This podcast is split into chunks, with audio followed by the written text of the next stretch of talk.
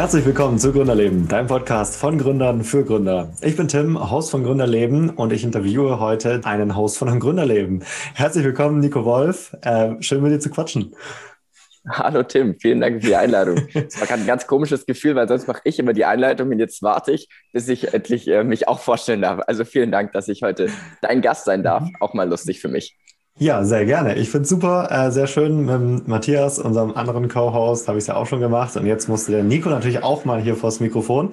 Ähm, ich habe dich jetzt eigentlich nur als äh, Co-Host hier für Gründerleben vorgestellt, aber du bist eigentlich noch viel, viel mehr. Also du bist ein Mensch, der äh, Leidenschaft und Begeisterung für viele Dinge hat, der auch in vielen Dingen richtig gut ist. Ähm, Gerade im Filmbereich bist du unterwegs, bist dort Gründer, ähm, hast deine eigene Filmagentur. Aber wie würdest du dich denn, das ist ja immer die Frage, die wir unseren Gästen noch häufig stellen, so, ne? wer ist Nico? Von daher, wie würdest du dich denn in einem Satz beschreiben? ähm, schwer zu sagen, aber vermutlich irgendwie als self-made Macher, der ähm, ja viele Ideen hat, vieles einfach ausprobieren möchte. Und wenn ich aber was, was ausprobieren möchte, wenn ich ein Projekt äh, in meinem Kopf habe, von dem ich träume, sage ich mal, dann will ich nicht nur davon träumen, sondern ich will es wirklich, ich will es auch durchziehen. Das ist mir mhm. wichtig. Dass ich nicht nur viele Ideen habe oder von vielen Sachen träume, sondern dass ich wirklich auch, ähm, dass ich mir, dass ich mir selbst die Chance gebe ähm, oder dem Projekt die Chance gebe, es wirklich auch auszuprobieren und durchzuziehen, statt einfach immer nur zu sagen, ja, das wäre cool. Mhm. Mhm. Also weniger Gerede, mehr machen und Dinge wirklich umsetzen und damit was Schönes erschaffen.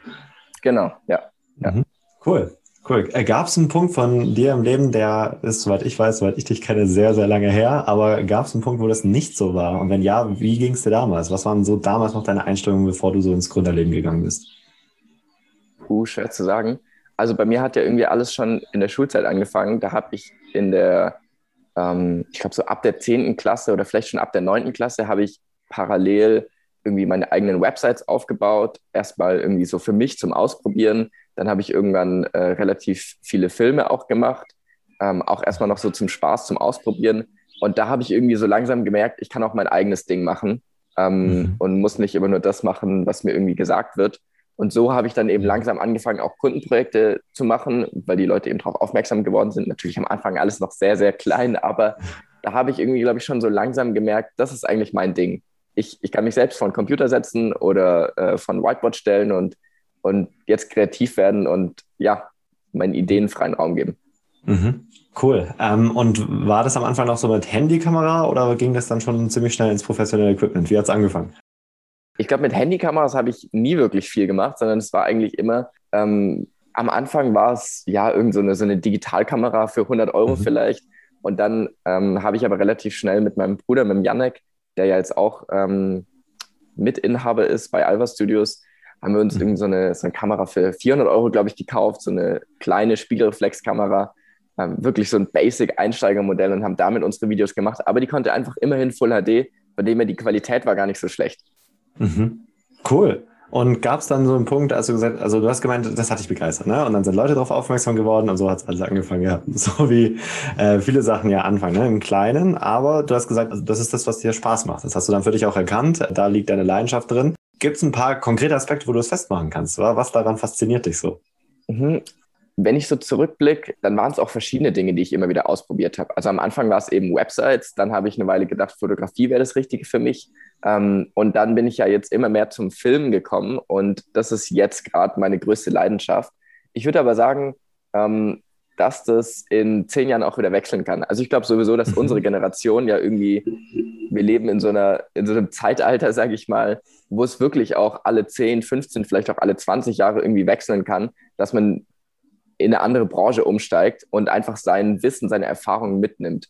Und ich glaube, dass das bei, bei mir genauso ist. Ähm, mhm. Vor zehn Jahren hatte ich noch andere Ziele als jetzt. Aber jetzt bin ich deiner Frage ein bisschen ausgewichen. Formulier es nochmal anders für mich, dass ich, dass ich wirklich direkt darauf antworten kann. Okay, wenn es, äh, wenn es drei Punkte gibt, die dich am Filmemachen äh, begeistern, welche drei Punkte wären das? Mhm. Okay, cool. Ja. Also zum einen ist es einfach die Kreativität, dass ich, ähm, egal ob es jetzt beim Drehbuchschreiben oder beim Film oder nachher beim Schnitt äh, ist, ich habe die Möglichkeit, ähm, was auszuprobieren. Und meistens relativ schnell. Ich kann die Kamera einfach mal kurz schnell ein bisschen drehen ähm, oder beim Schnitt einfach mal kurz eine Sekunde wegschneiden und kann sehen, wie sieht es aus und so relativ schnell einfach meinen Ideen ja, freien Lauf geben und ähm, hin und her switchen zwischen verschiedenen Versionen. Mhm. Ähm, das ist mal so das eine. Das andere ist, dass ich, das, das andere ist auf jeden Fall das Unternehmerische. Also das, was vielleicht viele auch so zurückschreckt, ich sag mal irgendwie so Steuern, Finanzen, ähm, Management. Aber das finde ich, macht irgendwie auch unglaublich Spaß, zumindest mir. Das ist auch nicht, nicht jedem in meinem Team geht es so. Aber ich finde es geil. Ich finde es geil, mich auch irgendwie trotzdem mit Fragen zu beschäftigen, steuerlichen Sachen. Ähm, auch wenn ich kein Steuerberater bin und ich werde wahrscheinlich auch nie einer sein, das will ich auch gar nicht. Aber mich einfach in Themen reinzufuchsen, sage ich mal, mhm. die nicht mein Gebiet sind, das macht Sehr mir cool. Spaß. Da einfach mhm. immer wieder was Neues. Mhm. Sehr cool. Genau. Ja, schöne Antwort. Sehr schöne Antwort, ja. Und ich denke, der dritte mhm. Punkt, doch der letzte, weil du gesagt hast, drei Punkte, das wäre wahrscheinlich einfach äh, Einblicke in andere Unternehmen zu kriegen. Also ich bin so ein Typ, ich will eigentlich alles machen, aber ich kann nicht alles machen, das ist mir klar. Und deswegen finde ich es einfach cool, wenn ich einen Beruf habe, in dem ich aber aus anderen Branchen, aus anderen Unternehmen möglichst viele Einblicke kriege. Mhm. Und das ist auf jeden Fall in unserer mhm. Filmagentur so. Mhm. Ja, ich glaube, da haben wir beide auf jeden Fall diesen Benefit bei unserer Arbeit und äh, hier im Podcast haben wir auch immer wieder das Vergnügen. Also ich glaube, wir machen da was richtig. Voll, ja. mhm. ähm, Cool, ja. Ähm, wie kam es dann aber zum Schritt letztendlich äh, zur Agenturgründung? Ich glaube, du hast jetzt schon so ein bisschen das angeteasert, du, du fandest das halt cool, das hat dich auch nicht zurückgeschreckt, aber ich sag mal, viele ähm, wollen sich vielleicht selbstständig machen als Fotograf oder auch im Bereich Film. Aber du hast ja wirklich eine Agentur gegründet, eine Filmagentur. So. Warum der Schritt? Warum bist du nicht selbstständig geblieben? Also ich denke, es hatte zwei Gründe. Zum einen, zum einen kam der Schritt wirklich, weil, weil wir was selbst machen wollten und ähm, jetzt nicht einfach irgendwo anders in der Filmagentur arbeiten äh, oder, oder den Studiengang zu machen, sondern wir wollten, wir wollten selbst ausprobieren. Und der zweite Grund war tatsächlich, dass wir ja auch einen kleinen Arschtritt bekommen haben, nämlich von der mhm.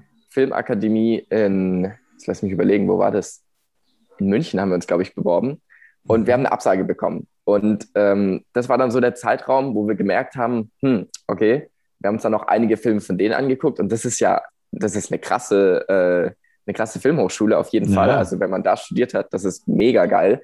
Mhm. Ähm, wir hatten jetzt nicht das Vergnügen, aber ich glaube, das war auch gut, diesen Arschtritt zu kriegen, weil wir dann gemerkt haben, wir können es irgendwie, wir können es auch einfach selbst machen. Und vor allem haben wir uns dann nochmal so die, die Filme von den Studenten da angeguckt, die dann irgendwie veröffentlicht wurden äh, so Kurzfilme, die man im Laufe des Studiums macht. Und wir haben irgendwie gemerkt, hm, das ist eigentlich doch nicht so richtig das, was wir machen wollen. Und mhm. weil das sind so richtig Künstlerfilme. Und ich mhm. möchte Künstlerfilme hier in dem Sinn nicht abwerten. Die haben ihr eigenes Publikum. Aber wir haben gemerkt, wir wollen Werbung und Entertainment machen.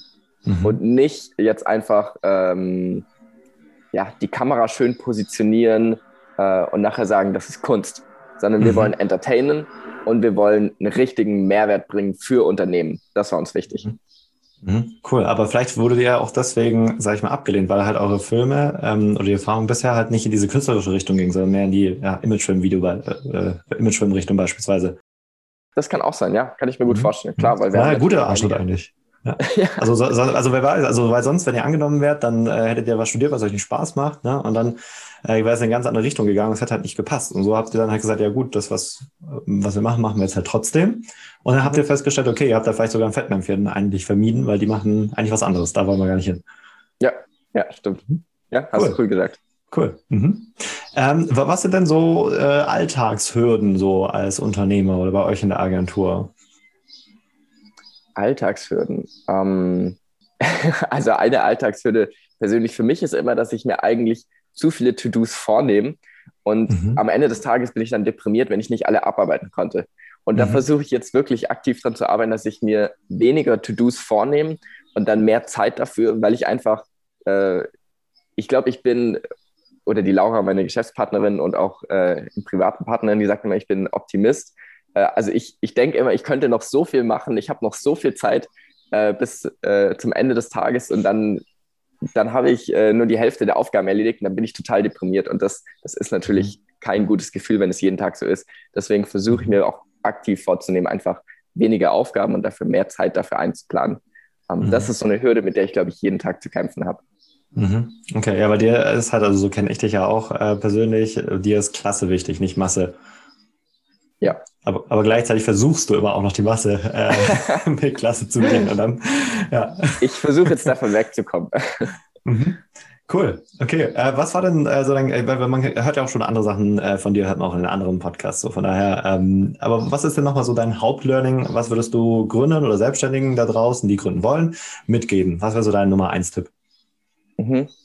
Ich glaube, mein Nummer eins Tipp wäre eigentlich so ein bisschen, wie ich mich auch selbst beschrieben habe, einfach mal zu machen, einfach zu mhm. probieren. Also wenn man jetzt eine Idee hat, äh, wenn man irgendwie einen Instagram-Kanal starten will, ähm, einfach machen, einfach sofort starten, keinen großen Businessplan aufsetzen. Vielleicht so ein, so ein One-Sheet würde ich es mal nennen, einfach mal kurz äh, auf einem Blatt Papier aufschreiben, was ist das Ziel davon, ähm, was, was möchte man wirklich erreichen und wie so, will man da hinkommen, aber keinen äh, seitenlangen Businessplan aufschreiben, sondern mhm. einfach direkt mal ausprobieren. Und mhm. die Learnings, die kommen dann eigentlich automatisch auf dem Weg dahin. Mhm. Und ab wann wird dann Struktur und System wichtig oder auch ein längerer Strategieplan zum Beispiel? Mhm. Ja, das ist eine gute Frage, finde ich. Also ich glaube, da kann man mhm. jetzt auch nicht sagen, irgendwie nach einer Woche oder nach einem Jahr. Also bei uns war das auch so, wenn ich jetzt zurückblicke, als wir die Agentur gegründet haben, ähm, von jetziger Sicht aus total chaotisch. Ich könnte es mir gar nicht mehr vorstellen. Wir hatten äh, zum Beispiel kein CRM-Tool, wir hatten äh, kein richtig gescheites Tool, wo ich äh, all meine Aufgaben aufschreibe. Äh, Terminkalender war, glaube ich, auch noch irgendwie chaotischer. Und das kam dann alles so mit der Zeit. Also ich könnte es mir jetzt nicht mehr vorstellen, äh, wie damals zu arbeiten. Aber damals war es, glaube ich, genau das Richtige. Weil hätten wir uns damals mhm. jetzt schon mit all den Tools beschäftigt, mit denen wir heute arbeiten, das hätte auch erstmal überfordert. Mhm. Ich glaube, es gibt halt auch nochmal diesen Unterschied zwischen theoretischem Wissen und praktischem Wissen. Also in der Hinsicht, dass man natürlich Bücher lesen kann, wo dann drin steht, hey, äh, hier gibt's drei Proof of Concept äh, Strukturkonzepte, so kannst du deine Tasks managen oder so kannst du Projekte managen. Das ist schön und gut und da lernst du auch und das ist auch ultra wichtig, weil es gibt ja viele Leute, die sind den Weg ja schon mal vor dir gegangen und die teilen hier ihre Erfahrungen mit dir. Andererseits aber, sage ich mal, lernst du auch viel, wenn du es halt einfach praktisch nochmal umsetzt. Dann lernst du es auch auf deinem Wege. Also ich sag mal, wenn du sagst, nee, ich tue nicht so ein Strukturkonzept, nehme ich, mache halt selber irgendwie Blatt Papier, Stift, was weiß ich was, tu so meine mhm. Tagesaufgaben verwalten, dann hast du selber diesen Lernprozess, der irgendwann kommt, äh, wo du dann sagst, ah, okay, ich glaube, für mich wäre es strukturierter besser, dann guckst du da vielleicht mhm. so rein, probierst ein paar Sachen aus und dann findest du für dich auch nochmal die passende Struktur. Also ich glaube, es gibt einmal die Abkürzung, okay, ich mach's halt direkt oder ich fange halt an, so wie es mir gerade passt und wachse mhm. dann selber hinein in mein eigenes System. Ja. Das habe ich so ein bisschen zumindest aus deiner Antwort auch herausgehört. Ich weiß nicht, würdest du ja. das so unterschreiben? Doch, ja, ja, auf jeden Fall. Mhm. Wie, wie würdest du es denn sagen? Hast du Kannst du als Empfehlung einen bestimmten Zeitpunkt äh, geben, ab wann man jetzt äh, auf einmal, sage ich mal, mit all den Tools anfangen würde? Oder würdest du auch eher sagen, ja, so nach und nach, wenn man das Gefühl hat, der Bedarf ist da, dann holt man sich halt das Tool? Mhm.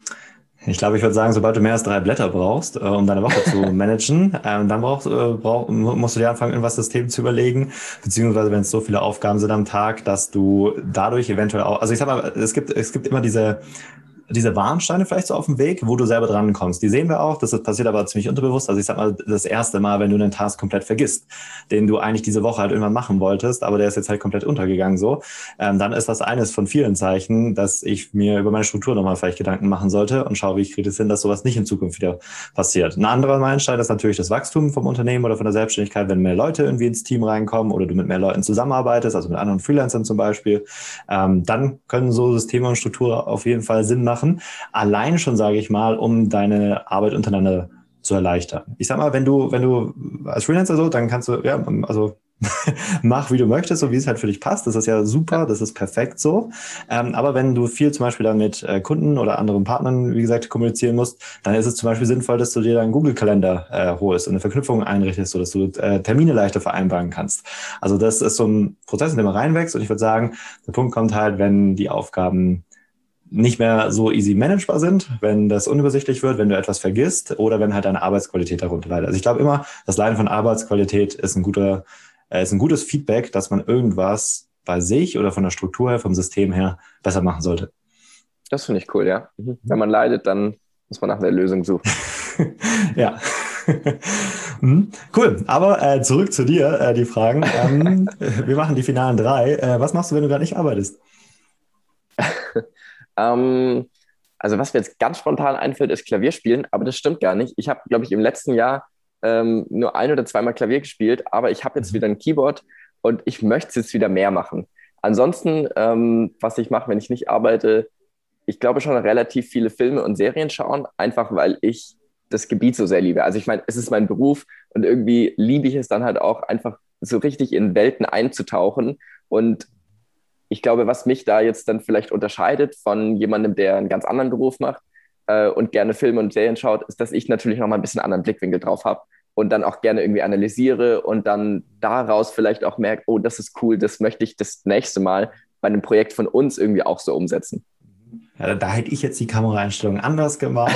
oh, der Winkel war ganz cool. So in der Art, genau. cool. Äh, wie definierst du Erfolg? Vermutlich einfach, wenn man glücklich damit ist. Mhm. Also ich glaube, dass sich das für mich auch selbst immer wandelt, wie ich Erfolg definiere. Mhm. Ähm, ich habe jetzt zum Beispiel auch nicht mehr so die großen Ziele, irgendwie mal äh, eine 200-Mann-Firma zu haben. Früher hatte ich das Ziel äh, und habe das als Erfolg gewertet. Inzwischen ist es das nicht mehr. Es hat sich für mich einfach immer gewandelt. Und ich glaube, wenn man selbst in der aktuellen Lage einfach damit glücklich ist, ähm, dann ist man eigentlich erfolgreich. Mhm. Cool. Würdest du dich selber als erfolgreich bezeichnen? Ja, ich bin aktuell ziemlich glücklich und deswegen würde ich auch mhm. sagen, ich bin gerade erfolgreich. Sehr schön. Wundervolles Schlusswort. Super. Äh, danke dir, Nico. Äh, danke für deine Zeit und deine Insight. Ich freue mich, wenn wir mal wieder sowas machen. Ähm, und ja, aber was würdest du den Zuhörern da draußen noch als abschließende Worte mitgeben? Ja, was ich noch mitgeben würde, ist, äh, fangt einfach an, auf was ihr jetzt gerade Lust habt, egal wie klein oder wie groß es ist. Brecht es runter in kleine Aufgaben, damit die Hürde nicht zu groß ist, überhaupt anzufangen. Und ansonsten, Tim, mhm. vielen Dank dir auch äh, für das Interview und dann wünsche ich noch eine gute Woche.